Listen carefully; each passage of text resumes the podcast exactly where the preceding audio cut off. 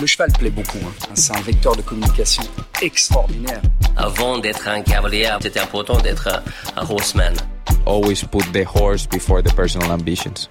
Vraiment un cheval incroyable. Voilà quelqu'un qui est champion olympique et qui n'est pas ordinaire. Se remettre en question et peut se servir des défaites pour être meilleur après. Ce feeling, je l'ai eu directement avec Caleb.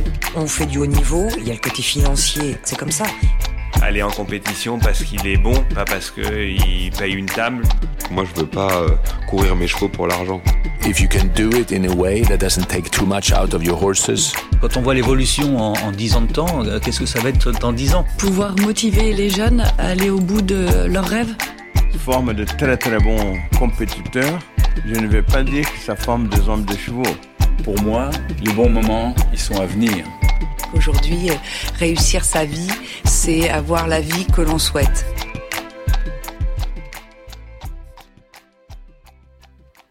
L'épisode 100, voilà des mois que nous y pensons.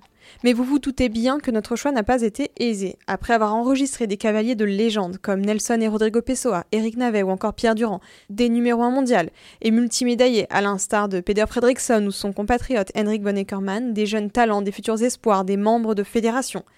Comment pouvions-nous encore innover et apporter à ce média un sentiment de frais, quelque chose qui vienne bouleverser ce qui a déjà été fait et ce que nous avons déjà proposé dans nos 99 épisodes précédents Bien sûr, la liste des personnalités que nous rêvons d'enregistrer encore est longue. Nombreux sont les cavaliers ou hommes et femmes de chevaux qui ont apporté une contribution significative à notre sport et qui auront beaucoup à raconter au micro de Aymone Kesrian. En voici une liste non exhaustive.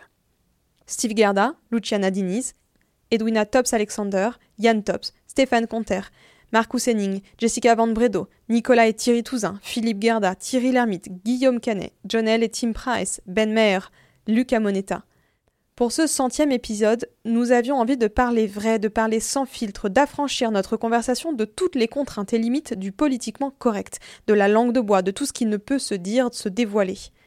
Nous avions déjà évoqué dans une précédente newsletter la difficulté que nous avons à l'heure de prendre position, d'engager les conversations inconfortables. Aymone Kesrian n'est pas un lanceur d'alerte et n'a pas vocation à le devenir, mais nous nourrissons une volonté croissante de faire bouger les lignes et d'ouvrir la voie aux discussions nécessaires mais épineuses de poser les questions qui fâchent. C'est pourquoi nous avons choisi d'échanger avec Noël Floyd.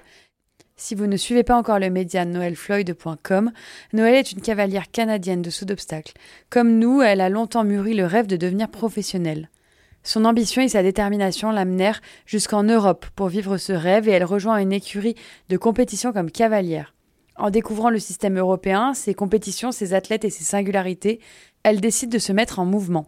Onze années plus tard, noelfloyd.com a pris de nouveaux virages et s'est petit à petit transformé en une plateforme qui propose des masterclass à destination des cavaliers amateurs. Cette transformation n'est rien de moins que la concrétisation de ses évolutions personnelles. Noël Floyd a l'honnêteté et le courage de regarder le sport tel qu'il est, de le questionner et de participer à le faire évoluer. Avec Noël, nous avons parlé de sujets inconfortables, de notre devoir de raconter le sport, de l'urgence de faire évoluer nos croyances et nos pratiques, et de ce que seront les sports équestres de demain. Nous espérons que ce centième épisode sera aussi fort et impactant pour vous qu'il a résonné en nous. Merci encore à Noël pour le temps qu'elle nous a accordé. C'est promis, Ayam Equestrian ne s'arrête pas là, et nous avons hâte de vous raconter les 100 prochaines histoires.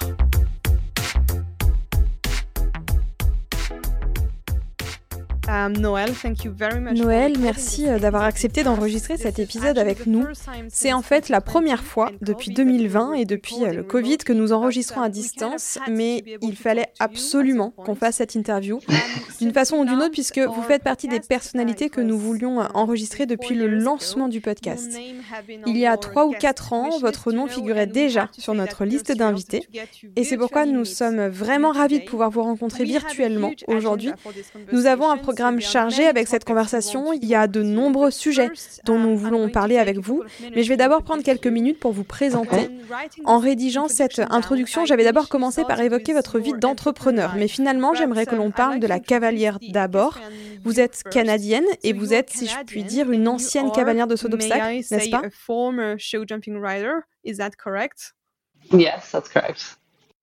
Vous avez donc d'abord participé à des compétitions en tant qu'amateur, puis vous avez commencé à travailler comme cavalière maison en Belgique. Vous connaissez parfaitement ce milieu, vous connaissez ce monde jusque dans ses moindres recoins. En 2012, vous avez lancé un blog, noelfloyd.com, et pendant des années, vous avez écrit des histoires et des articles sur les sports équestres. Vous avez partagé beaucoup de photos, des portraits, des pensées.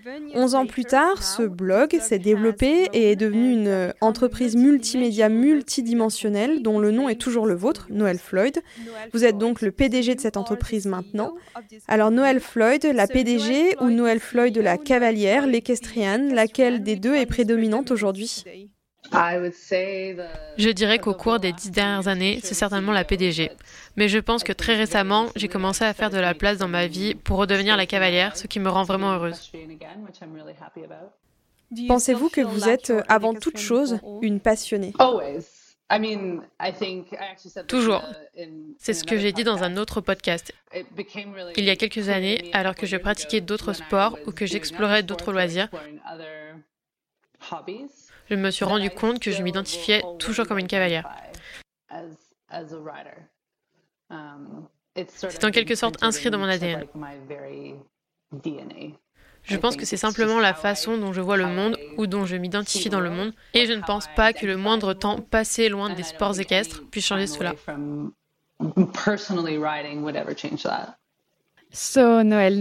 Bonjour euh, Noël, avant toute chose, je suis vraiment ravie de vous rencontrer et comme l'a dit Lorelai, nous aimerions parler de vous avant de parler de noelfloyd.com et de l'entreprise. Alors Noël, quelle était votre vie avant 2012 Quelle vie d'enfant et d'adolescente avez-vous life did you have? J'étais une jeune fille typique, folle des chevaux.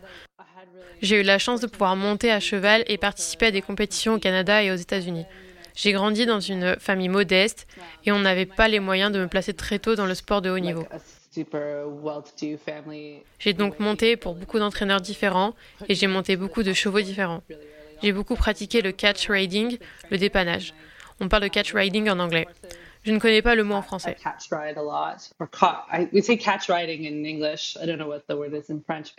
J'ai donc eu une expérience très variée.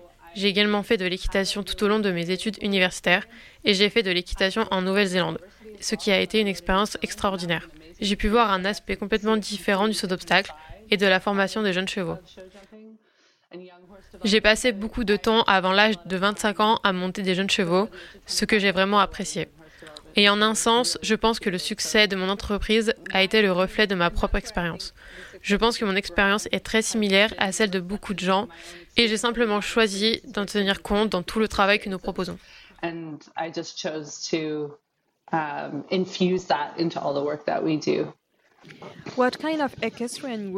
Quel type de cavalière étiez-vous en 2012 lorsque vous avez créé le blog? Quels étaient vos besoins, vos souhaits, vos préoccupations concernant le sport?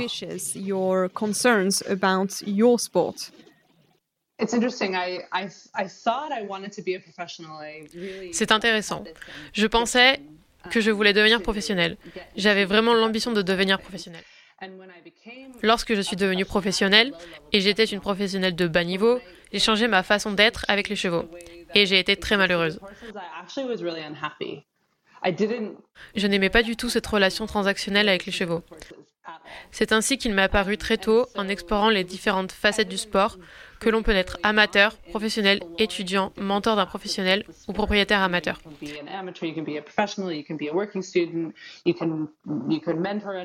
Il y a tellement de façons différentes d'exister et de monter à cheval.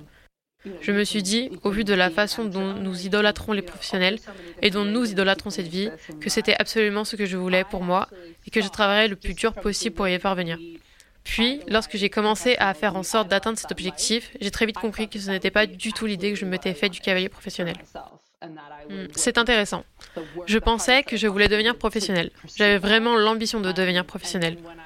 Lorsque je suis devenue professionnelle et j'étais une professionnelle de bas niveau, j'ai changé ma façon d'être avec les chevaux et j'ai été très malheureuse. Je n'aimais pas du tout cette relation transactionnelle avec les chevaux. C'est ainsi qu'il m'est apparu très tôt, en explorant les différentes facettes du sport, que l'on peut être amateur, professionnel, étudiant, mentor d'un professionnel ou propriétaire amateur. Il y a tellement de façons différentes d'exister et de monter à cheval. Je me suis dit, au vu de la façon dont nous idolâtrons les professionnels et dont nous idolâtrons cette vie, que c'était absolument ce que je voulais pour moi et que je travaillerais le plus dur possible pour y parvenir. Puis, lorsque j'ai commencé à faire en sorte d'atteindre cet objectif, j'ai très vite compris que ce n'était pas du tout l'idée que je m'étais faite du cavalier professionnel.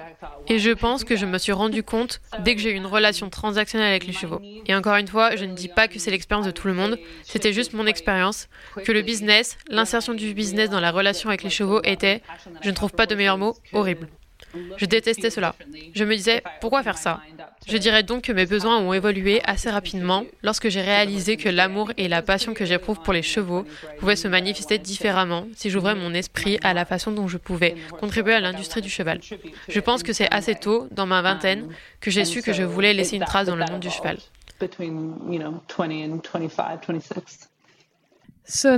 Et qui êtes-vous aujourd'hui? Quelle est l'ampleur de votre évolution? Êtes-vous toujours la cavalière passionnée que vous étiez? Êtes-vous toujours profondément impliquée et admirative des sports équestres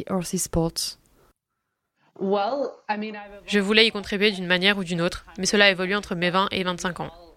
Je vais dire que j'ai beaucoup évolué. J'ai passé du temps à travailler sur moi-même. Je pense que la Covid a modifié beaucoup de choses pour tout le monde en termes de priorité. Je ne suis donc pas différente des autres à cet égard.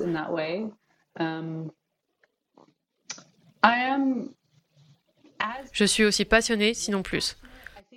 Je pense que j'ai moins conscience d'être une sorte de geek du cheval. Je me soucie moins de ce que j'en pense. J'ai toujours eu ce côté un peu rebelle dans ma nature. Pourtant, j'ai lutté pour avoir cette constitution et essayé de m'intégrer dans le monde des chevaux.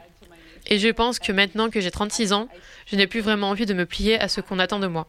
J'ai voulu dire ma vérité et me donner les moyens d'avancer, de créer mon propre parcours et donner les ressources à d'autres personnes de le faire également. Je pense que l'individualité qui existe dans le monde du cheval est ce qui fait de nous tous un magnifique arc-en-ciel de personnes. Je n'ai pas envie de croire qu'une seule voix est la meilleure. Je pense qu'en vieillissant, je respecte davantage les avis de chacun et je reconnais que chacun a une expérience différente. Une seule voix n'est pas la bonne. Je pense que c'est une très belle évolution. Et cela reflète le monde du cheval dans son ensemble, n'est-ce pas?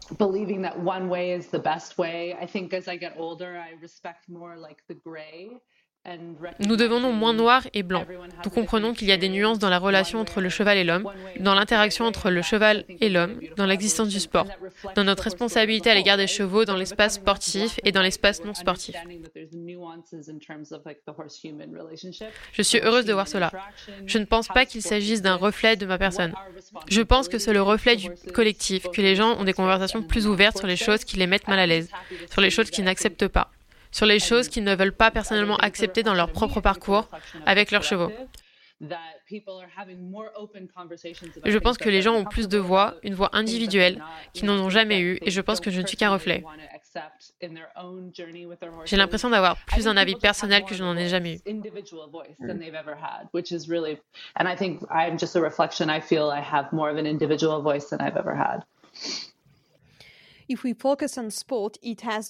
Si nous nous concentrons sur la partie sport, on ne peut que constater qu'il a pris une direction assez radicale. Tout est devenu plus structuré, plus professionnel, il y a plus de sponsors, peut-être plus d'investisseurs. Il y a aussi beaucoup plus de concours dans le monde globalement et puis plus de gens qui participent aux compétitions, euh, ici en tout cas, en mhm. Europe. Il y a énormément de concours, beaucoup plus qu'avant. Et l'argent joue désormais un rôle plus important. De nouvelles ligues sont apparues avec des dotations plus importantes pour les cavaliers et tout le reste. Vous savez tout ça, j'en suis sûre. Avez-vous pu observer tous ces changements de là où vous êtes? Quelle est votre vision de la situation actuelle du sport si euh, on reste concentré vraiment sur la partie du haut niveau?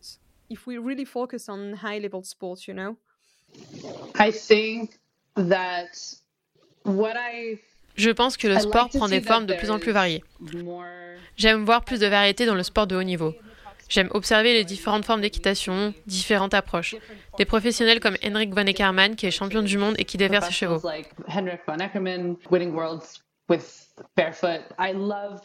J'aime qu'il y ait plus d'ouverture d'esprit sur ce qui est le mieux pour les chevaux dans le sport de haut niveau.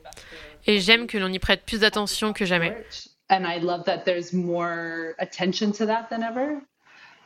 I think je pense que c'est une erreur d'essayer d'être autre chose que soi-même. Je pense que lorsque le sport essaye d'entrer dans un cadre défini par une entité extérieure, le CIO par exemple,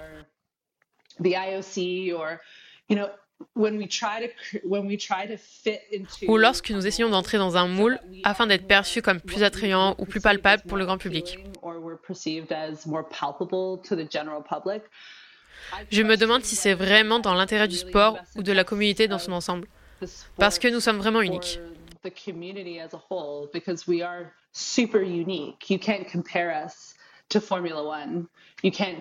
On ne peut pas se comparer à la Formule 1, on ne peut pas se comparer au golf. Nous sommes un sport tout à fait unique en ce sens qu'il s'agit d'un sport individuel qui se pratique à deux. Il y a un athlète humain, mais c'est un sport d'équipe et le lien qu'on entretient avec le cheval est ce qui nous rend si fondamentalement uniques. Nous nous distinguons ainsi de tous les autres sports. J'espère que les pouvoirs en place et les instances dirigeantes estimeront que ce caractère unique est quelque chose qu'il faut chérir, qu'il faut préserver.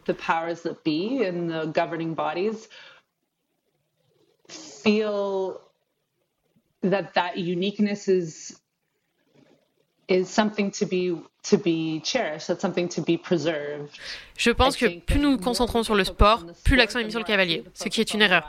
C'est d'après moi le cheval qui fait de nous un sport intemporel. Et je crois que si nous continuons à nous enraciner dans cette caractéristique distinctive, alors nous pourrions avoir la possibilité d'évoluer et faire évoluer notre communauté vers quelque chose d'encore meilleur.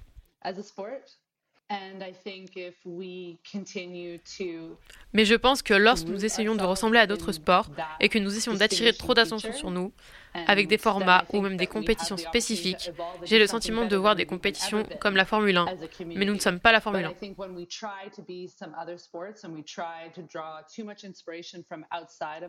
Nos chevaux ne sont pas des voitures, ils ne méritent pas ce genre de couverture rapide et bon marché. Nous méritons d'être différents. promoted like Formula One, like we're not Formula One. Our horses are not, our horses are not not cars. You know, they don't deserve that kind of fast-paced, like cheap. Et je pense que c'est ce qui nous rend uniques. En tout cas, c'est ce que j'aimerais voir que les personnes au sommet du sport et qui le gouvernent aient cette vision, cette force et ce caractère qu'ils se lèvent et défendent le fait que nous ne sommes pas ces autres sports. Nous sommes différents. Nous offrons quelque chose de complètement différent.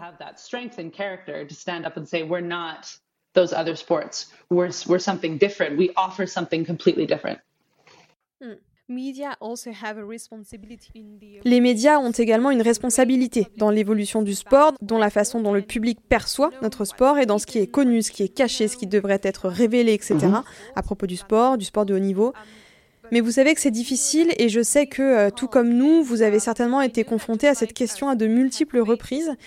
Qu'est-ce qu'on peut partager? Quelles sont les limites? Comment est-ce qu'on peut publier un podcast, un article ou un billet sur un sujet précis alors que nous savons que ça va déplaire très certainement à l'ensemble du secteur? Toutes ces questions doivent être abordées avec beaucoup d'attention car en tant que médias, euh, nous avons aussi besoin des gens, c'est la vérité. Nous avons besoin que les gens continuent à nous faire confiance, à accepter de parler de notre podcast, à accepter notre invitation, à continuer à nous ouvrir les portes de chez eux.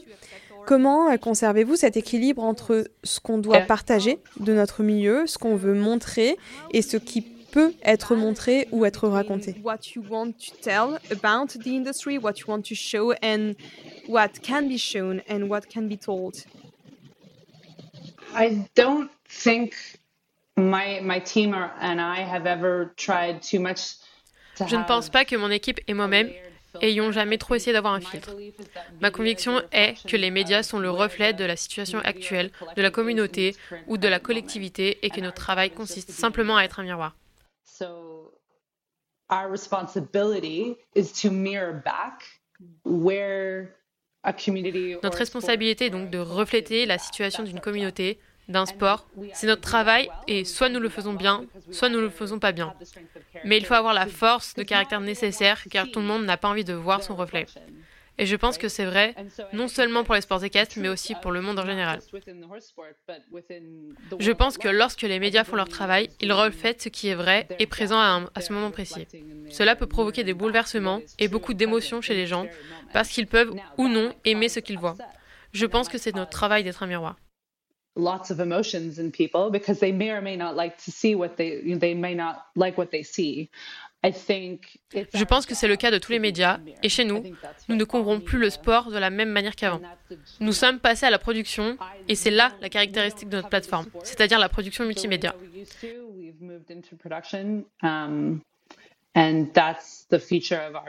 Mais je dirais toujours que les médias ne sont pas là pour faire la promotion, ils sont là pour apporter de la réflexion. Je pense qu'il s'agit d'une distinction importante.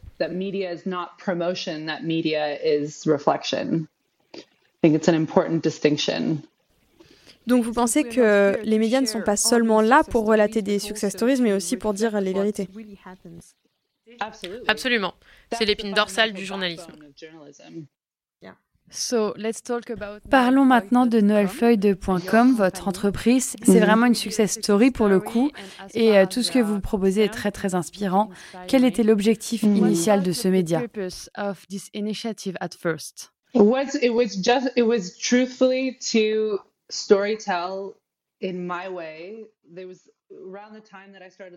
au début, c'était, à vrai dire, à l'époque où j'ai commencé le blog et à l'époque où les blogs faisaient leur apparition dans différentes parties du monde, un moyen de raconter ce que je voyais.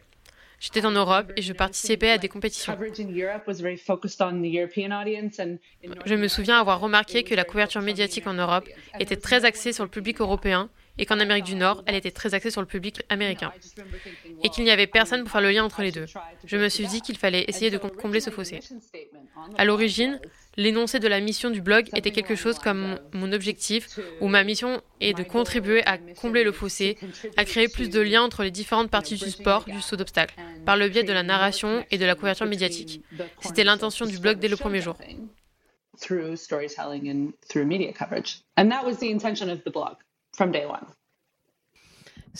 Quand avez-vous décidé que Noël Floyd prendrait un virage à 90 degrés pour devenir non seulement un média qui partage des informations sur les sports équestres, mais aussi une véritable plateforme qui encourage à faire évoluer euh, toutes ces pratiques équestres Oh, oh c'est une belle déclaration. Je vous remercie. Je pense qu'il s'agit d'une évolution. Ce n'est pas un virage à 90 degrés. Je pense que l'un des meilleurs conseils que j'ai jamais reçus sur la façon de construire une marque ou de faire évoluer une entreprise, c'est de marcher en crabe pour y arriver. C'est ce que nous avons fait. Nous avons publié un magazine, nous avons fait appel à une agence de création, nous avons essayé et exploré différentes façons d'établir des relations avec les cavaliers. Au cours de ce processus, nous avons découvert que l'enseignement en ligne offrait d'énormes possibilités et nous avons eu la chance de prendre ce virage juste avant le Covid, avant la pandémie. C'était donc très fortuit.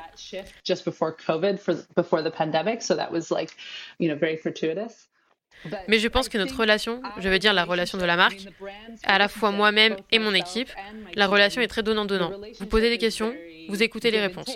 Et vous utilisez le fait que vous êtes une start-up et une petite entreprise, que vous êtes agile et mobile et que vous pouvez pivoter assez facilement.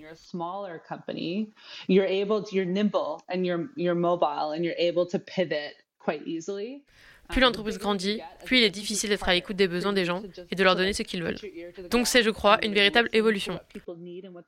J'ai posé des questions, j'ai proposé des choses au monde du cheval et les gens m'ont dit non ou oui, merci.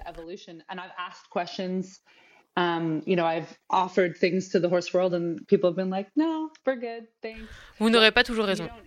Mais je pense que l'important, c'est ce va-et-vient. C'est cette conversation qui a lieu dans les médias, dans les entreprises, sur les médias sociaux. Je crois qu'il est important de ne pas se contenter d'une forme de communication à sens unique, quelle que soit la version de la plateforme Noel Floyd.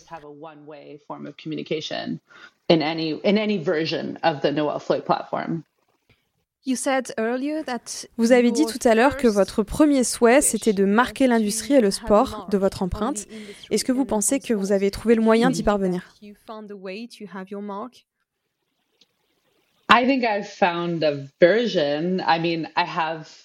je crois que j'en ai trouvé une des façons. Je veux dire que j'ai encore tellement de choses à faire et d'une certaine manière, j'ai l'impression que je ne fais que commencer. Mais oui, je pense que nous avons laissé notre marque.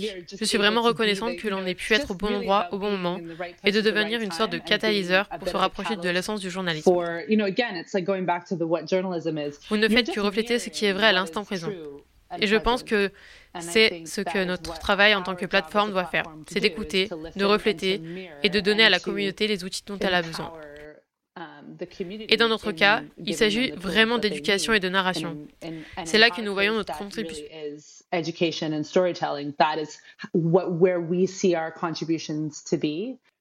Mais je suis très reconnaissant d'avoir eu l'occasion, le temps et le soutien de la communauté pour marquer les esprits, car c'est un véritable privilège de pouvoir le faire. Je considère cela comme une responsabilité. Je me sens en quelque sorte au service du monde du cheval.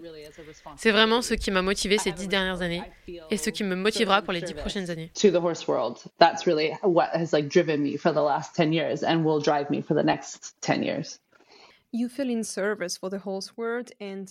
Vous vous sentez au service du monde du cheval et je ne peux que me demander si le monde du cheval est également à votre service. C'est une histoire que j'aimerais partager avec vous pour savoir si vous pouvez vous identifier à ça aussi.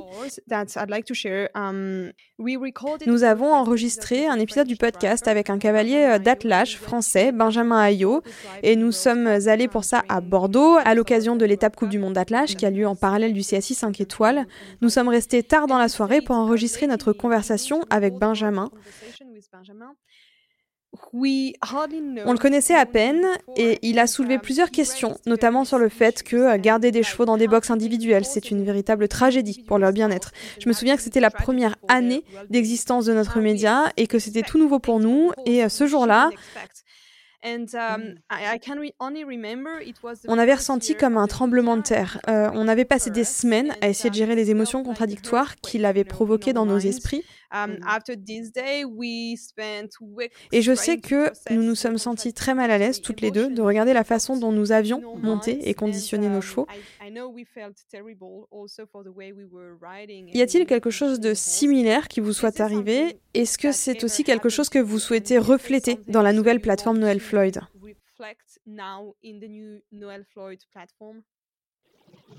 Oh yeah, I mean, I've had existential crisis about Oh oui, j'ai eu des crises existentielles à propos des chevaux pendant la majeure partie de ma vie. Je pense qu'il faut constamment remettre en question la façon dont vous faites les choses. Ne vous méprenez pas, c'est épuisant et ça peut l'être. Je veux dire que c'est très émotionnel de se remettre constamment en question. And it can be, um, I mean, it's a very emotional thing to constantly question. Je pense que j'ai commencé à faire la paix avec le fait que je remets tout en question tout le temps. J'ai vraiment combattu cette partie de moi au début et je pense que j'étais vraiment aveugle au début de mon blog, si je suis honnête. Je pense que j'étais vraiment immunisée contre le fait de voir des choses et d'expérimenter des formes de traitement contre lesquelles on est simplement immunisé. Il y a beaucoup de gens comme ça dans le monde du cheval. On est immunisé contre des choses qui, si l'on s'éloigne pendant un certain temps et que l'on revient avec un regard neuf, on pourrait se dire Wow, en fait, ça me rend vraiment mal à l'aise.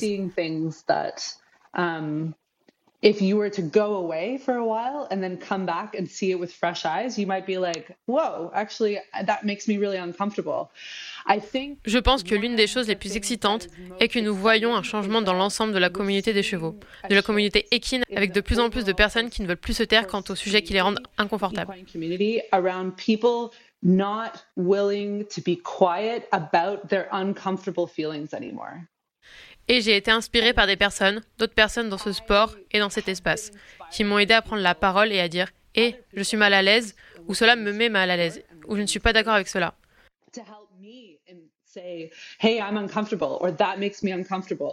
J'ai remis en question chaque aspect de ce que nous faisons avec les chevaux plus d'une fois. Et je pense que je le ferai probablement pour le reste de ma vie. Et parce qu'on en a la capacité, je veux passer le reste de ma vie à me poser des questions that I probably will do that for the rest of my life because we have Pourquoi faisons-nous ce que nous faisons? Le faisons-nous de la bonne manière?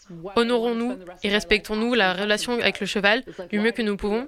Faisons-nous vraiment cela par passion ou recherchons-nous la célébrité et la fortune ou encore l'importance?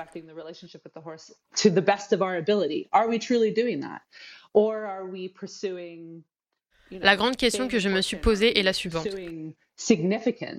Allons-nous gâcher l'essence même de la relation entre le cheval et l'homme au profit de la recherche de notre propre importance? The essence of what the horse human relationship is for the pursuit of our own significance? Je pense que c'est l'une des questions que je me poserai tout au long de ma vie. Mais il s'agit d'une évolution et ça ne concerne pas que moi, mais tout le monde. Je crois que ce qui est vraiment magnifique, c'est que l'on assiste à une intensification des conversations, à une responsabilisation accrue de tout le monde.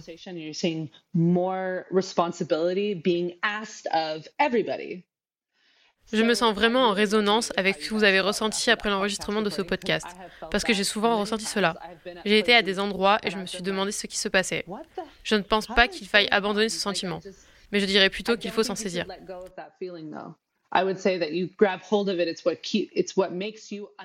C'est ce qui fait de vous une personne consciente par rapport à une personne anesthésiée, par rapport à une personne aveugle, par rapport à une personne qui porte des œillères. De nombreuses personnes évoluent dans le monde et choisissent de ne pas regarder ce qu'elles ne veulent pas regarder, parce que ça les aide à fonctionner. Je ne suis pas là pour les juger ou leur dire qu'ils devraient agir différemment. Ce n'est pas mon rôle. Mon rôle est de renvoyer l'image ou de contribuer de quelque manière que ce soit à donner aux gens les moyens de s'exprimer et de dire ce qui les met mal à l'aise ou non. Je pense que c'est ainsi que je vois ma contribution et la manière dont je gère mes sentiments de malaise à propos des choses que j'ai vues dans le passé des choses que je vois se produire aujourd'hui.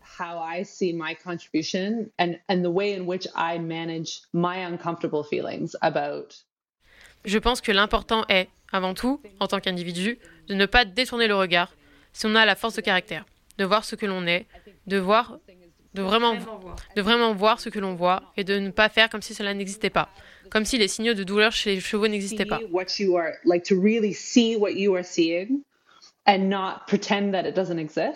Ne pas prétendre que les formes archaïques de préparation des chevaux, qui ont été en quelque sorte acceptées dans le passé, sont maintenant pointées du doigt pour dénoncer ce qui n'est plus acceptable. Sort of accepted in the past are now being brought to the forefront and are saying this is not acceptable anymore. And I think it's really about je pense qu'il s'agit vraiment de donner à l'individu les moyens de voir et de parler. Car si l'individu peut voir et s'exprimer, cela crée une vague d'élan. Et cet élan ne peut pas être ignoré par les instances dirigeantes, qui sont en mesure de changer et de créer un changement systémique.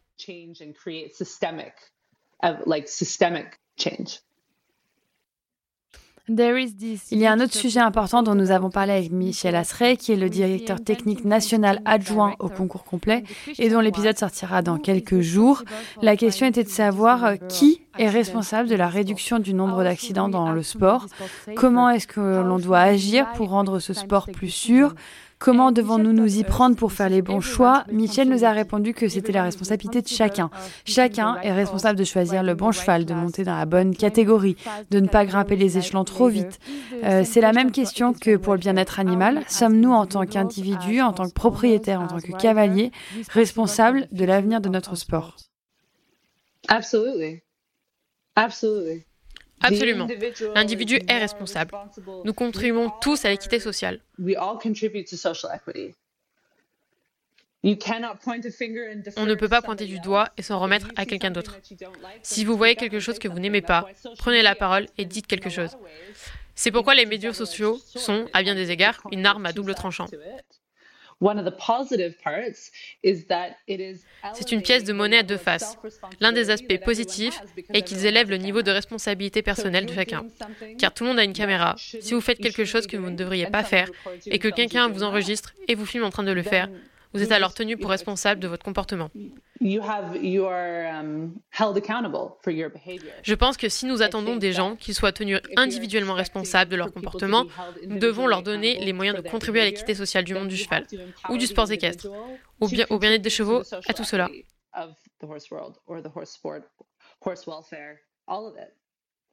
Ok, another story that's. Il y a une histoire um, que j'aimerais euh, partager avec vous, un truc euh, plutôt déplaisant, je dois dire. Il y a quelques semaines, j'étais à Falsterbo. Est-ce que vous y avez déjà été?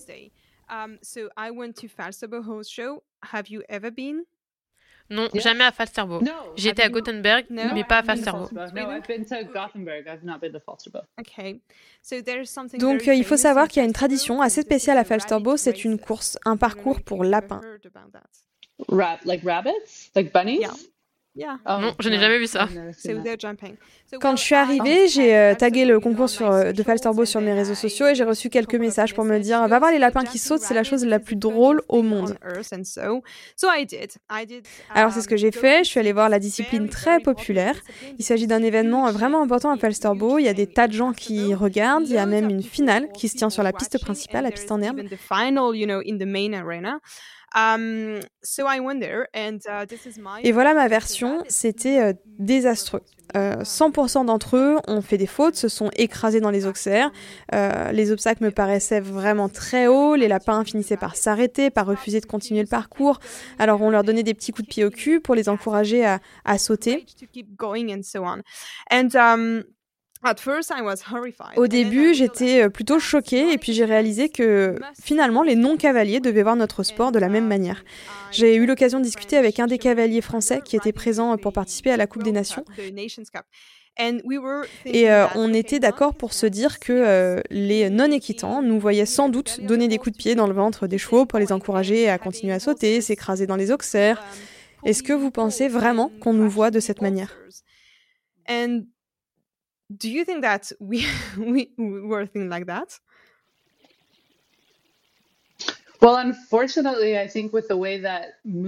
Malheureusement, je pense qu'avec la façon dont les films et le cinéma ont représenté les chevaux, les gens pensent qu'il est acceptable de donner des coups de pied à un cheval. Souvent dans les westerns, c'est comme ça que les gens le faisaient littéralement. On le voit encore aujourd'hui dans les films.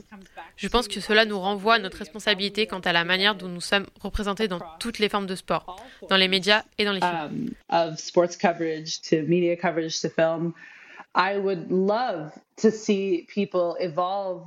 J'aimerais voir les gens évoluer pour permettre à l'homme de tous les jours de voir à quoi ressemble une relation cheval-homme sous la selle, sans les coups de talon, sans les éperons, sans les grands morts western, sans le langage corporel actif.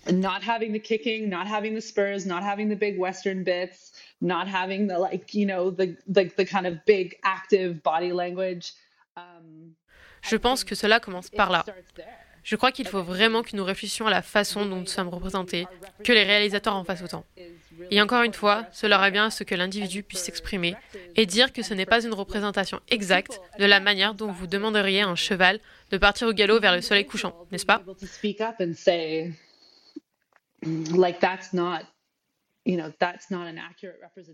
Je pense donc que les gens, malheureusement, en raison de la façon dont les chevaux ont été représentés dans les films, pensent qu'ils peuvent trouver que c'est acceptable qu'ils leur donnent un coup d'éperon, qu'ils sautent ou qu'ils se câblent et qu'ils se disent Oh, c'est amusant. Think that that's like they can think that that's acceptable that they kick them with the spur that they jump up or they rear up and they're like oh that's fun you know? Il y a aussi des gens, et j'ai eu des conversations avec des gens qui ont regardé ce genre de film et qui se sont dit euh, Qu'est-ce qui se passe? C'est bizarre. Je pense que le monde en général et la société en dehors du monde du cheval sont vraiment attirés par les chevaux. J'en ai la preuve tout le temps. C'est pourquoi, en tant que média épique, sport épique ou concours épique, quelle que soit la couverture, notre travail consiste à leur montrer la magie des chevaux, car c'est ce qui intéresse vraiment le public. And I see that I see evidence of this all the time.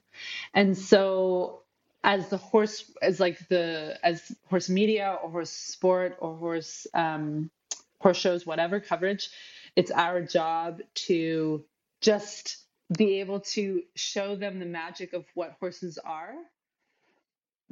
C'est pour cela que les chevaux comme Vallegro, Secrétariat et Seabiscuit attirent le grand public, en raison de leur esprit, de la magnificence de ce qu'ils sont.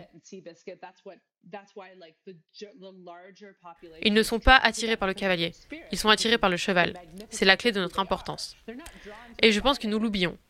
Je pense que nous aimons parler de ces cavaliers et que nous aimons sortir les grands noms et les noms célèbres. Et que nous aimons ce que j'appelle le plaisir bon marché d'attirer l'attention sur un grand cavalier de haut niveau.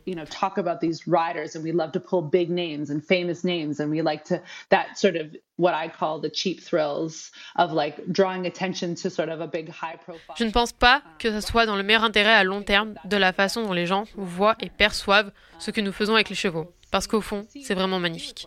La relation entre les chevaux et les humains est vraiment magnifique. Vraiment.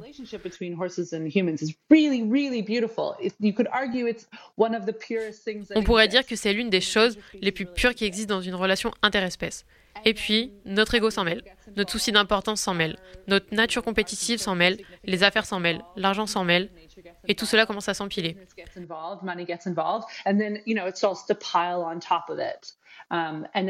Et il est plus difficile pour le public de voir ce que nous voyons, ce que nous vivons tous les jours avec les chevaux, n'est-ce pas? Il s'agit donc, vraiment, je pense, d'éliminer toutes les conneries pour être honnête, et d'aller à l'essentiel, c'est-à-dire l'esprit des chevaux et leur volonté de faire toutes ces choses extraordinaires avec nous, en tant que personne, en tant qu'être humain.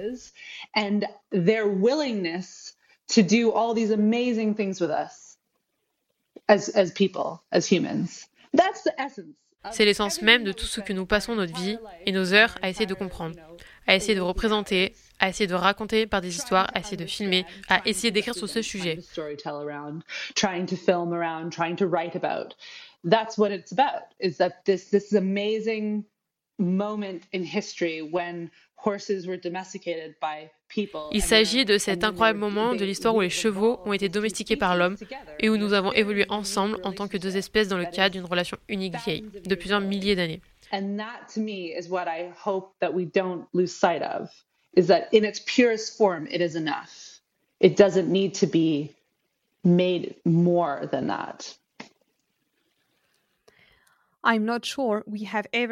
Je suis pas sûre qu'on l'ait euh, jamais nommé dans ce podcast et pourtant c'est un concept central lorsqu'on pense à l'avenir de tout notre sport. Est-ce que vous pourriez définir pour nous, car je sais que vous en parlez euh, beaucoup, le concept de licence sociale et nous faire part de votre point de vue à ce sujet? Est-ce que vous pensez que la licence sociale de l'équitation est menacée et que nous pourrions ne plus être autorisés à monter, à concourir avec des chevaux à l'avenir?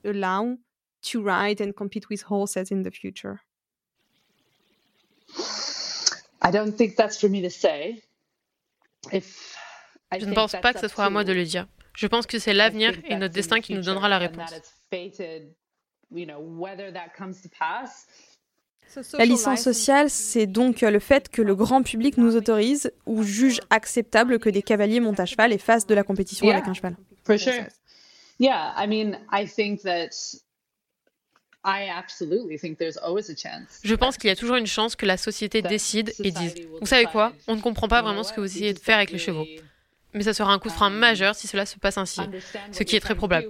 Tout dépend de ce que nous faisons et de notre volonté collective d'être proactifs dans les changements que nous pouvons opérer, et nous sommes en mesure de les opérer.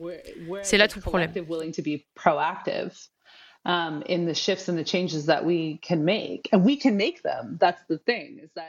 Il s'agit simplement de décider si nous le faisons ou si nous réagissons à notre perte de, licence sociale.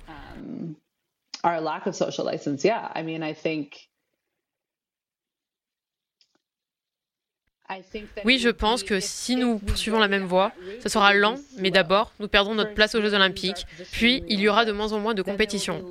Mais je ne pense pas que nous puissions perdre notre licence sociale dans la relation entre les chevaux et les humains.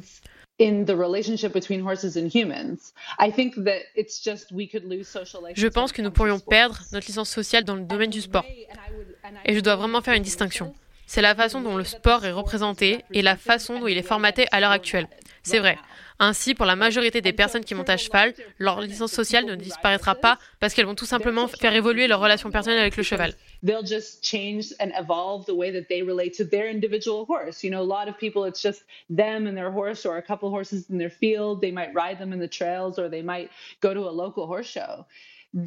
their. Pour beaucoup de gens, il n'y a qu'eux et leur cheval, ou quelques chevaux dans leur pré. Ils peuvent les monter en balade ou à un concours épique local. Leur relation avec leurs chevaux ne change pas parce qu'elle n'est pas aussi importante que celle qui existe dans le domaine du sport de haut niveau. Et je pense que c'est le travail des commissions olympiques. Je pense que c'est le travail de ce que j'appellerais les aspects du sport professionnel. C'est à eux d'être proactifs, de déterminer s'ils sont vraiment à jour dans leur représentation de la relation entre le cheval et le cavalier. And that's what it comes down to. Is sport is a representation of the relationship between horse and rider. En fin de compte, le sport est une représentation de la relation entre le cheval et le cavalier. Et le sport n'est qu'un moyen de participer et d'explorer et d'exprimer cette relation. Mais il y a des millions de personnes, 20 millions pour être exact, qui montent à cheval. Ils ne sont pas représentatifs de la haute performance. Ils n'iront pas aux Jeux olympiques.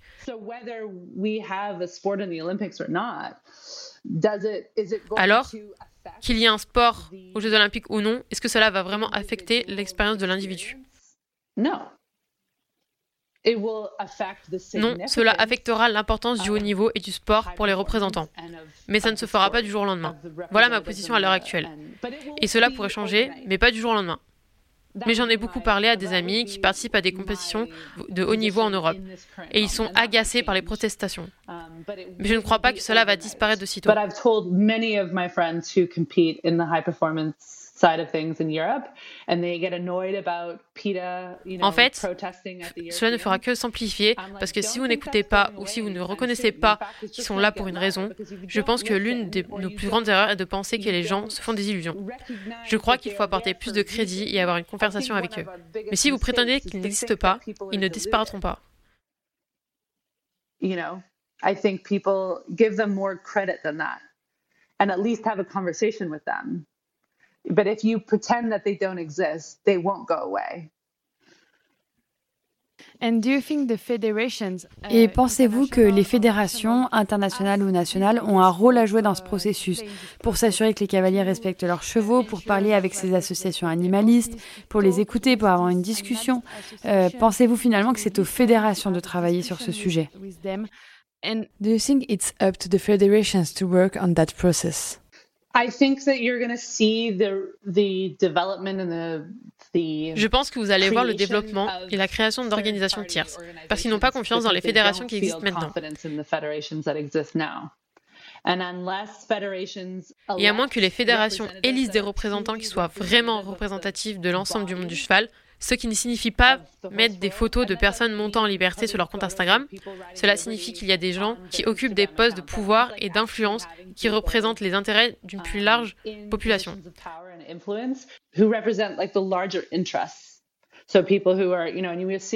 Donc si les gens montrent de l'intérêt pour l'équitation dite éthologique et plus généralement pour des formes plus douces d'équitation, je pense qu'il est important que les fédérations aient en leur sein des personnes qui soient vraiment des représentants de ces mouvements.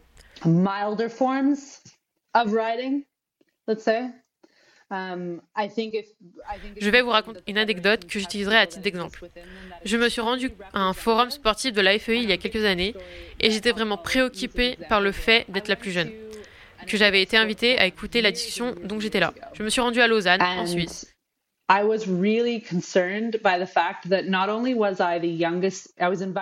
je me suis fait remarquer parce que j'avais mon suite à capuche et ma veste en cuir, mon sac à dos, mon ordi portable, mon casque, vous voyez, la classique geek blogueuse. Et toutes les autres personnes présentes dans la salle étaient plus âgées que moi, d'au moins 15 ou 20 ans.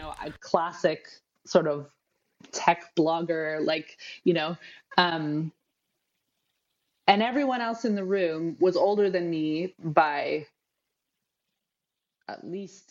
tout le monde portait des costumes, tout le monde était très formel.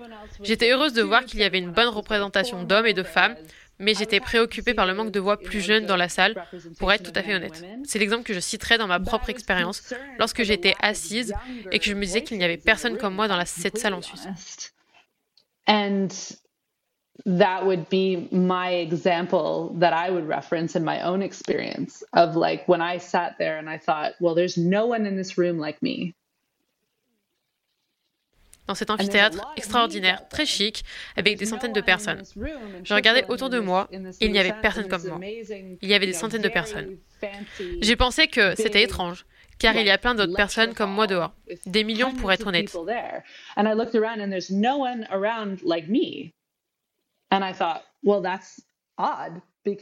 Donc je me suis demandé pourquoi ces gens-là ne sont-ils pas présents dans la discussion globale sur l'avenir de l'équitation dans son ensemble?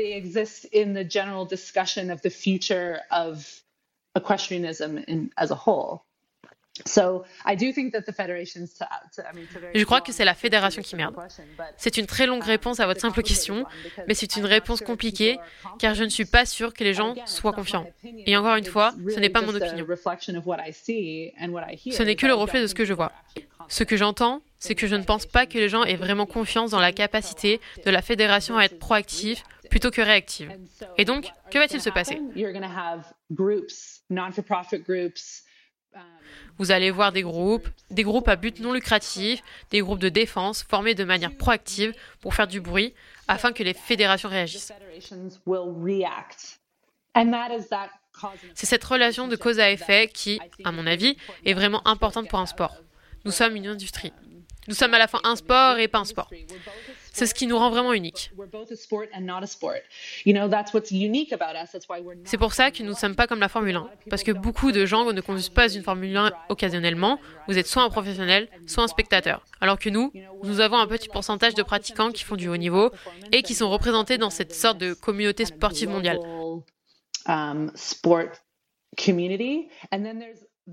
Et puis, il y a le reste d'entre nous, les cavaliers amateurs qui ont un cheval, qui veulent simplement faire de la randonnée ou peut-être participer à leur concours épique local ou un stage.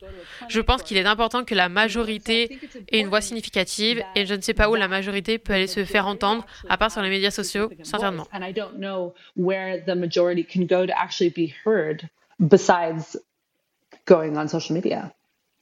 Definitely. Alors, euh, Noël, après des années et des années à avoir interviewé des personnalités du sport, à être allé dans des concours, dans des écuries, des années d'immersion dans le monde équestre, comment votre passion a-t-elle évolué? Êtes-vous parfois lassé de ce milieu? Non. Non. Non, je ne me lasserai jamais du monde des chevaux. Jamais. Non, je veux dire, je pense que le fait d'avoir fait une pause et d'avoir exploré d'autres sports, personnellement, m'a aidé. Je pense que je serai toujours dans le monde du cheval d'une certaine manière. Mais je pense que ce que j'aime dans le monde du cheval, c'est qu'on peut évoluer et changer tellement de choses. On n'est pas cantonné à une seule chose. Je suis en train d'explorer l'équitation western. J'explore le travail en liberté. Je découvre l'équitation sans selle et sans filet. Je veux dire, c'est tellement étonnant. Ce qui est vrai pour le lien entre le cheval et l'homme, c'est que vous passerez le reste de votre vie à l'apprendre. Je pense que c'est un véritable cadeau. Vous ne parviendrez jamais à atteindre la perfection. Et toute personne, qu'il s'agisse d'un athlète olympique ou d'un enfant cavalier, vous dira qu'il n'est jamais possible d'arriver à la perfection. C'est une quête qui dure toute la vie. Alors oui, non, je ne m'en lasserai jamais.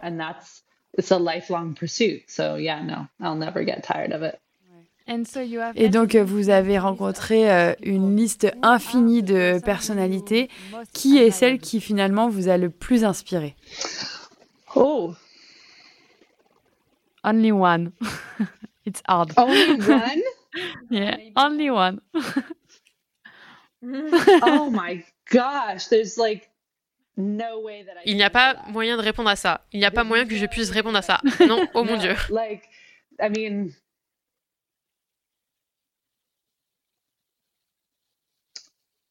oh god. Um. Okay, I will I will say one person because they reflect, they represent the sort of like what I want to, I think the emotion that I want to express, which is I really admire. J'admire Warwick Schiller parce qu'il a documenté son parcours et son évolution personnelle et a partagé ça pour aider son public à comprendre comment on peut exister en parallèle de notre pratique de l'équitation. Helped his audience understand il a vraiment mis en lumière le fait qu'en fin de compte, la plupart des défis que nous devons relever n'ont rien à voir avec nos chevaux, mais tout à voir avec nous-mêmes et avec notre propre relation avec nous-mêmes.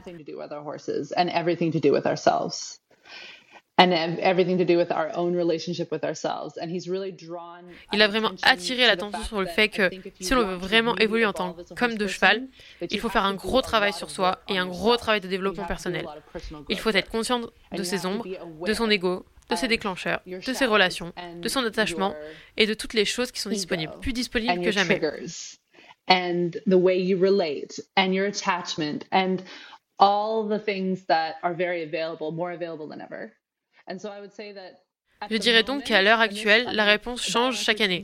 Mais pour l'instant, je dirais que Varvik est en train de créer une conversation que chaque personne dans le monde cheval devrait écouter creating a conversation that every single person in the horse world should listen to. à savoir comprendre comment votre expérience humaine affecte fondamentalement tous les aspects de votre équitation. Et si vous pensez que ce n'est pas vrai, vous avez 10 ans de retard.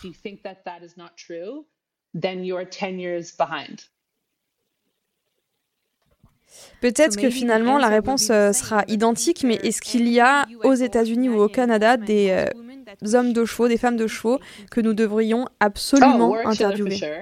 Oh, Warwick Schiller, c'est sûr. Est-ce qu'il y en a d'autres? Je pense que Tick Maynard, c'est aussi quelqu'un qui est incroyable parce qu'il fait le lien entre le sport et l'équitation naturelle. Ces personnes doivent absolument figurer sur votre liste. Je pense que si vous voulez quelqu'un qui parle de la spiritualité, de la capacité somatique que les chevaux apportent à nos, à nos vies, et qui est capable d'expliquer ce que c'est, comment les chevaux nous affectent. Sur le plan somatique, je m'adresserai à Dewey Freeman, je pense. I would talk to Dewey Freeman. Um, I think who else? I think um, Elsa St. Clair is a fascinating person. that I'm Elsa just Sinclair est une personne fascinante que je suis en train de découvrir. Et Linda Kovanov, qui est auteure. J'ai lu ses livres et elle est incroyable. Um, I think they are people who Je pense que ce sont des personnes qui ont vraiment besoin de s'exprimer en ce moment. I think that the horse world is is craving an understanding of the spiritual Parce que je pense que le monde du cheval a besoin de comprendre l'expérience spirituelle qui existe entre les chevaux et les humains. Nous devons accepter le fait que c'est une composante que nous expérimentons tous et que ce n'est pas une absurdité de hippie. Dewey. Freeman peut en parler parce qu'il est psychologue clinicien et qu'il a travaillé des milliers et des milliers d'heures en thérapie équine. Il peut vous expliquer scientifiquement ce qui se passe entre les chevaux et les humains. Et je pense que cela s'applique. Et si les sportifs pensent que ça ne les concerne pas, il s'agit là encore des œillères dont nous avons parlé, n'est-ce pas? Il est illusoire de penser qu'on peut éviter de nourrir cette profonde relation avec le cheval et se limiter à avoir une relation transactionnelle.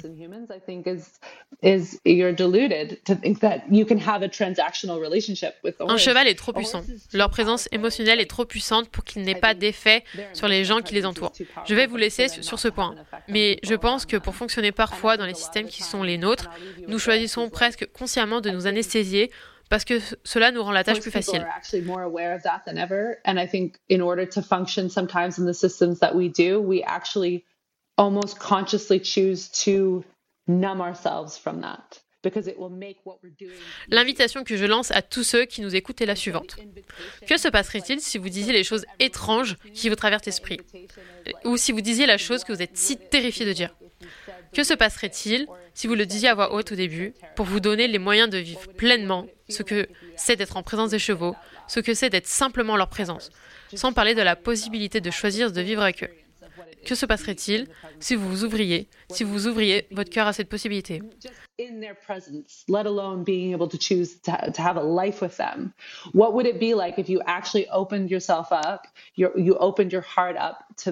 Possibility? Je pense que si de plus en plus de personnes le font individuellement dans le monde du cheval, alors il se produira des changements que nous ne pouvons même pas prévoir. Et c'est ce qui est passionnant, c'est que nous ne pouvons pas nous projeter dans l'avenir parce que nous ne connaissons pas l'impact de l'individu sur l'avenir collectif des chevaux et des humains dans le sport. Feature of horse, of horses and humans, both in sport and not. So yeah. That's a- Je crois que c'est finalement la meilleure façon de conclure notre conversation. Yeah. Yeah. Merci beaucoup Noël. On pourrait peut-être intituler le podcast Enlevez vos œillères ou quelque chose comme ça. Dare not to be a blinker. Yeah. Yeah. Take your blinders off or something like that. Absolutely. I think that's a great title. All right. Thank you Noël. Thank you very much. Yeah. Thanks so much, guys. Have a good one.